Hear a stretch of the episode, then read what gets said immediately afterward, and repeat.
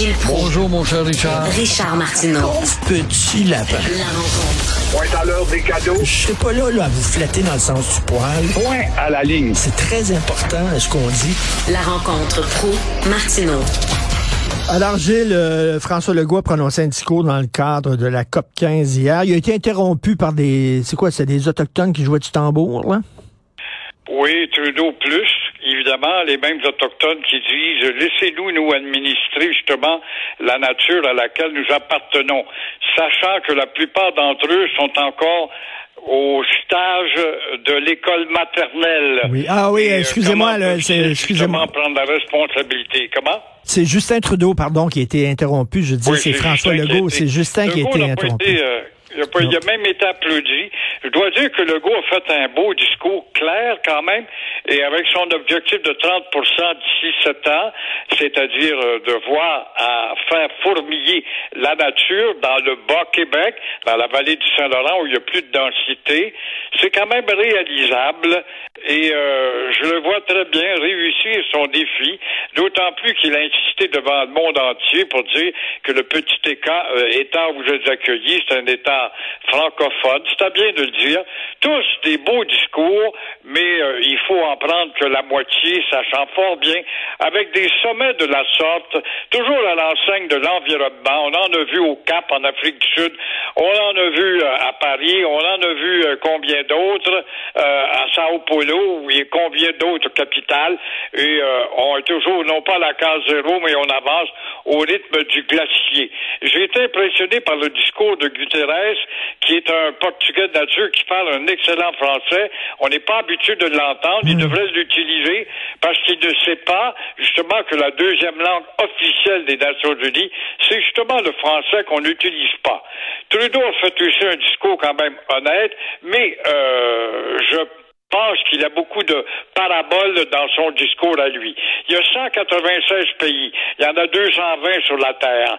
Il y a 196 pays. Imagine-toi des petits pays pauvres là-dedans qui sont allés dire oui, oui, mais vous allez devoir nous aider. Puis là, on n'aide pas parce qu'on a d'autres acuités. Alors, moi, j'ai un petit pays, mais ça, ça donne que j'ai des mines de diamants. L'autre pays à côté est encore plus pauvre que le mien.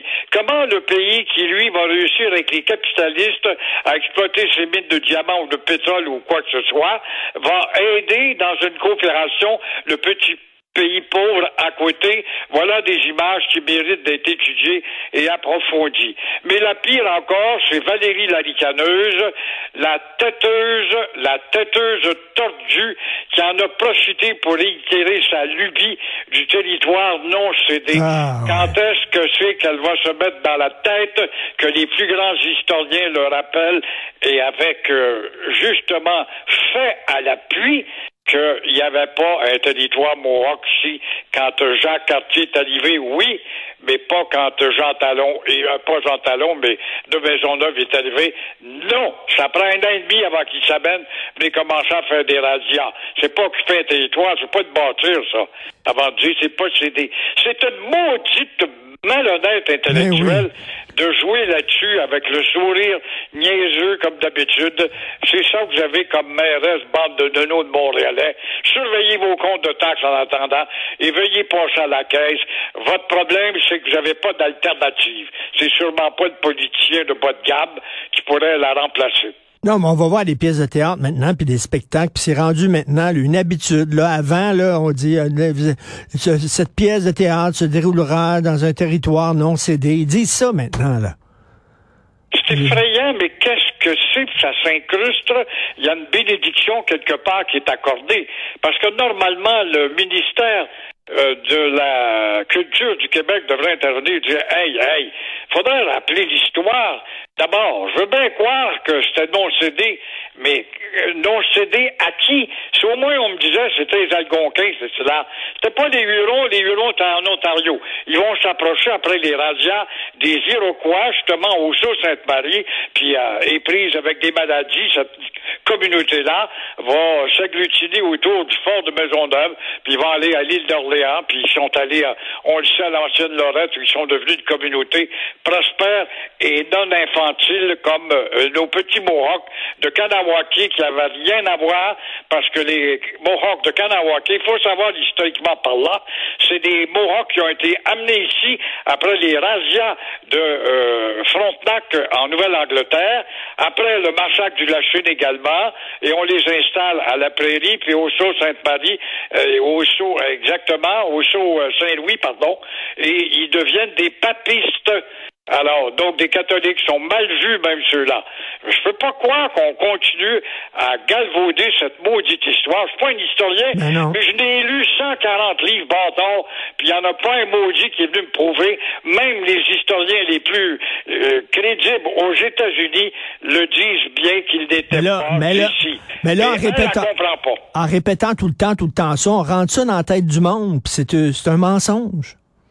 C'est un mensonge éhonté, puis de- évidemment, quand t'as affaire à la bande de redneck du Québec, les colonisateurs qui sont encore ici et qui ont toujours la main haute sur le développement intellectuel du Québec avec un petit théâtre où ça fait bien d'être dans la cuisse de Jupiter et dans, à contraire des courants pour dire bienvenue dans ce territoire non cédé. Ils savent même pas ce que c'est les maudits blocs qui connaissent pas plus l'histoire du Canada et encore moins que nous autres. Mais on colle pas de ce mensonge éhonté. Il y a personne. Comment ça se fait qu'il n'y a pas une réunion de 12 grands historiens Mm. qu'on s'assoit à la table, puis voici, puis on fait venir des historiens américains, puis on va régler ça une fois pour toutes, puis Québec a arrêté d'être barouetté par ce maudit colportage-là de cette niaiseuse ricaneuse.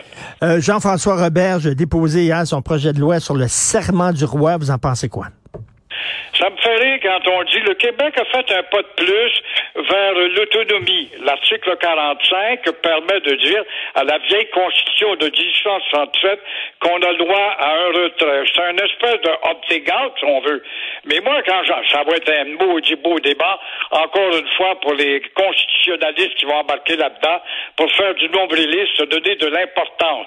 Mais euh, c'est tellement inoffensif.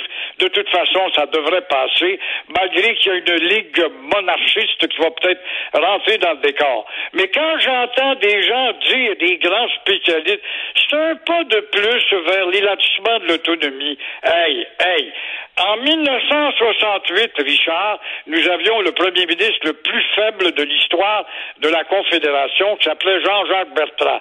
Il a eu le courage d'abolir le Conseil législatif, qui était justement un vestige de, du colonialisme britannique et qui était une chambre de petits habits à récompenser. Oh, là, on avait fait un pas de plus.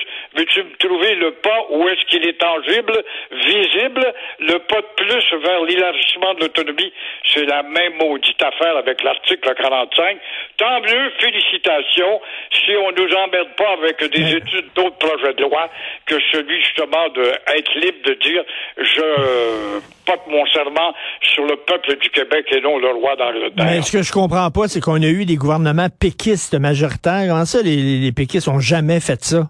Alors que ça il y a bien des affaires que je comprends pas des péquistes qui ont été, ils ont eu des autres aussi dépendants qui noyautaient le parti, l'époque de Boisclair, par exemple, puis là, on discute plus de la loi 101. C'est pourquoi ils se sont donné une marque d'admiration internationale à travers la francophonie. Tout d'un coup, Camille Laurent n'était plus rien, c'est un souvenir du passé. Alors, eux autres aussi, ils subissent des courants dépendant des jeunes de nous qui décident à la politique parce qu'ils sont fraîchement diplômés d'un département ou d'un autre, et là, vont incrustrer un nouveau courant, l'imbécilité. Comment ça se fait que le PQ a aboli aussi les classes d'immersion, comme je posais la question cette semaine? Alors, euh, il y a bien des choses qu'on comprend pas, mais c'était le temps pendant qu'ils avaient quoi? 64 députés, si je ne m'abuse. Il aurait dû régler oui. ça.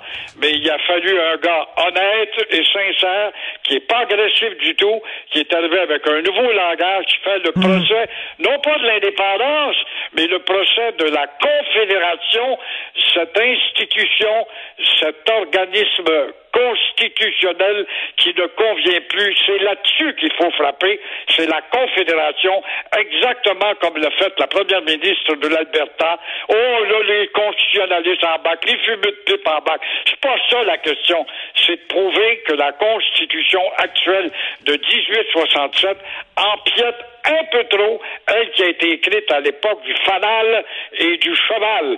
Alors, de grâce, voulez-vous nous ficher la paix? Nous est à l'heure de la Constitution de 1982 qu'on n'a pas signée. Trop large pour le rappeler, le crier haut et fort. Et tabois, Gilles qui a mangé de la crème Bodwig un matin. Merci beaucoup, Gilles. Ça dépend du sujet avec lequel tu m'allumes. Merci, bonne journée, Gilles. Demain, donne-moi un bonbon, je vais être peut-être plus calme. OK. Tu me promets. Non, Merci non. beaucoup. Merci, non, je vous aime comme ça, là, en feu. Euh, merci beaucoup à l'équipe avec qui je travaille. Florence Lamoureux à la recherche, André-Sylvain Latour, merci beaucoup pour votre travail. À la régie, la réalisation, Jean-François Roy, Charlie, Charlie Marchand. Alors, c'est euh, Benoît qui arrive. Euh, Il y a notre rencontre, lui et moi, dans une demi-heure. Et nous, on se reparle demain 8h30. Passez une excellente journée.